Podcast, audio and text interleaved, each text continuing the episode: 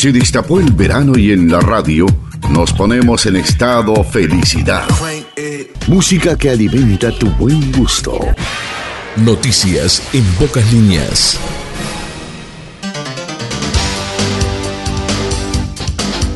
Hola, buena jornada de jueves. Estamos transitando este 26 de enero de 2023. Como cada día a esta hora en tu radio favorita compartimos las noticias en pocas líneas. Hoy, 26 de enero, estamos transmitiendo en el Día Mundial de la Educación Ambiental con la finalidad de concienciar a las personas acerca de la importancia de preservar y proteger el medio ambiente, así como incentivar su participación en las iniciativas que se están llevando a cabo a nivel mundial para su conservación. Es fundamental cuidar los recursos naturales de nuestro planeta para que las futuras generaciones puedan disfrutar y vivir en un mundo mejor. Entre otras efemérides de esta jornada, de este 26 de enero, estamos transmitiendo también en el Día Internacional de la Aduana, en el Día Mundial del Pescador y en el Día Mundial de la Enfermedad de Kawasaki. Noticias departamentales. El municipio de Nueva Palmira advirtió al Ministerio de Turismo sobre construcción ilegal en la zona de los médanos de Punta Gorda, pues los terrenos pertenecen a esa Secretaría de Estado. El ministerio realizó la denuncia correspondiente ante la justicia competente. Se aguarda decisión final para proceder a la demolición de la construcción. Además, el Ministerio de Turismo encargó al municipio de Nueva Palmira la instalación de carteles que indican que no se puede ingresar a dicho predio. El municipio está dispuesto a colaborar con la demolición correspondiente. Con información desde la ciudad de Carmelo, alcaldesa Espíndola no descarta intervención de la Guardia Republicana en Carmelo. Se la llamaría si se complican los operativos actuales. Los operativos de tránsito vienen dando buenos resultados, así lo destacó la alcalde Alicia Espíndola. La jerarca destacó el apoyo que vienen recibiendo de la sociedad y anunció que si en el futuro estos operativos no fueran lo suficientemente efectivos, ya habló con el Ministerio del Interior Luis Alberto Heber y Santiago González, director nacional de Convivencia y Seguridad Ciudadana, para traer a Carmelo la Guardia Republicana. COVID-19, la vacunación pueblo a pueblo. Será sin agenda previa, se recomienda para personas mayores de 50 años, dosis de refuerzo complementario, quinta dosis. Se recomienda también a aquellas personas que no hayan completado aún el esquema de vacunación COVID-19 que se administren la dosis correspondiente. Presentar cédula de identidad, no concurrir con síntomas y no concurrir estando en cuarentena o aislamiento. Te contamos que en la zona oeste, en esta zona del departamento. El viernes 27 de enero, Cerro Carmelo en Policlínica Cerro Mevir en Paraje Cerro, de 8 a 9 horas. En Centenario, Centenario de Policlínica, horario de 9.30 a 10.30. En Nueva Palmira, Club de Leones, horario de 11 a 12 horas. Información nacional. Desde el ámbito nacional, Lula recibió el premio Más Verde. Una multitud saludó en la explanada municipal al presidente de Brasil, agasajado por el gobierno de Montevideo. En la comuna capitalina recibió un reconocimiento por su trabajo en defensa del ambiente y le fue entregada una remera de familiares de detenidos desaparecidos. Luego saludó a los ciudadanos que se congregaron ante dicha sede municipal. En Maldonado hubo otros dos incendios, además del de Cerro del Toro, que están bajo control. La Intendencia desplegó maquinaria pesada en distintos puntos y en el operativo participaron 45 funcionarios municipales. Además del que se registró en Cerro del Toro, en el departamento de Maldonado, hubo en la jornada de ayer miércoles otros dos incendios, ambos en la barra de Portezuelo. El fuego fue controlado y se vieron afectadas unas 10 hectáreas.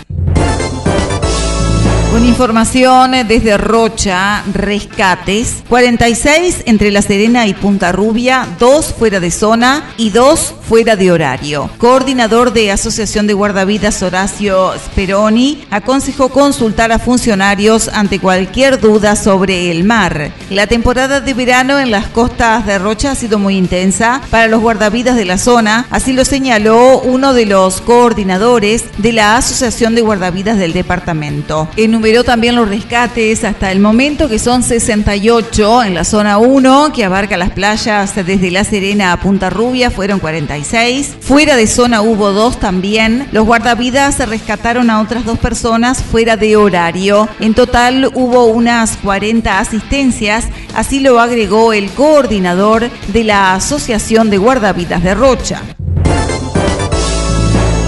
Se inauguran dos puentes sobre el Río Negro que marcarán un antes y un después. Del acto participará el presidente de la calle Pou y el ministro de Transporte José Luis Falero. Esto será el 30 de enero. El presidente de la República, la calle Pou, inaugurará junto con el ministro de Transporte y Obras Públicas José Luis Falero dos puentes sobre el Río Negro que al decir del titular del Ministerio de Transporte y Obras Públicas significarán un antes y un después. El puente centenario unirá los departamentos de Durazno y Tacuarembó sobre el Río Negro y estará ubicado en la ruta 5 sobre el cauce de agua que divide Pueblo Centenario de Paso de los Toros. Falero anunció la inauguración para este 30 de enero del puente centenario sobre el Río Negro, un puente importante que va a generar seguridad vial, sobre todo en la trama urbana, dijo, y agregó que en la tarde del mismo día se va a estar inaugurando el puente Picada de Oribe, que va a eliminar el servicio de balsa que estaba el Ministerio de Transporte en San Gregorio de Polanco y que unía con la Paloma de Durazno. Vamos a poder cruzar en un puente nuevo sobre Picada de Oribe que va a significar un antes y un después.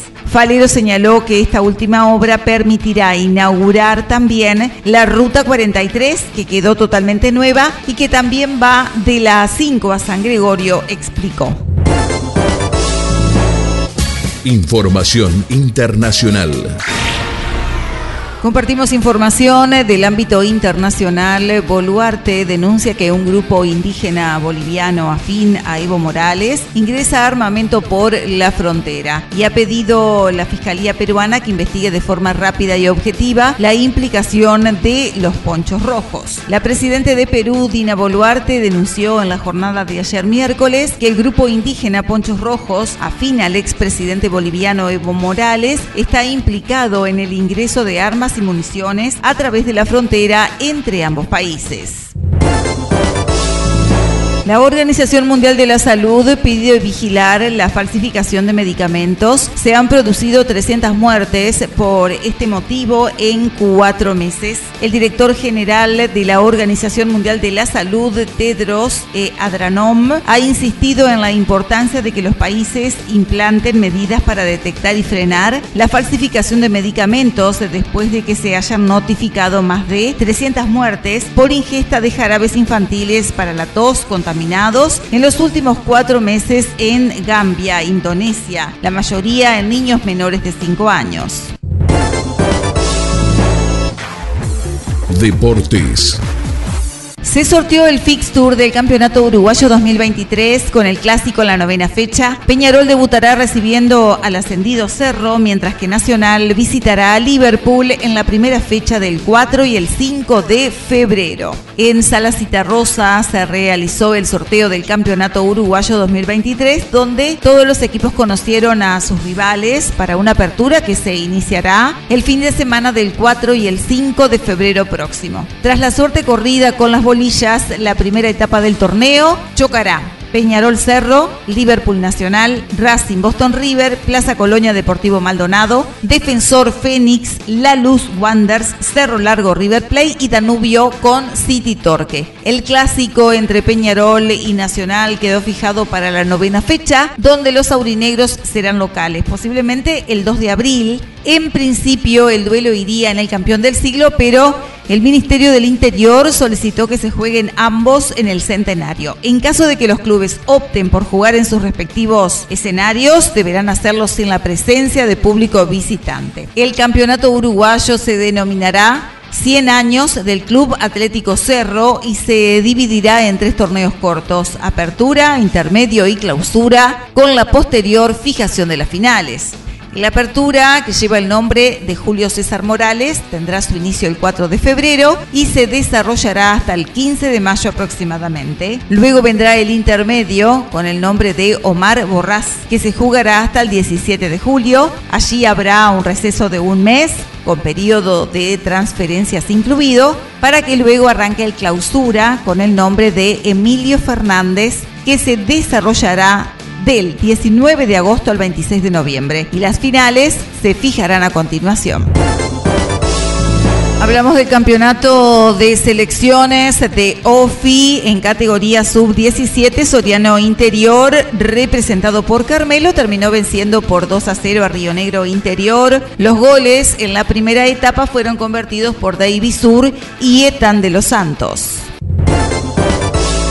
por el campeonato de OFI entre Soriano Interior y Río Negro Interior en categoría absoluta fue triunfo de Jun por un gol a cero, gol convertido a los 44 minutos del segundo tiempo, Sebastián Tafura. Jun 1, Nueva Palmira 0.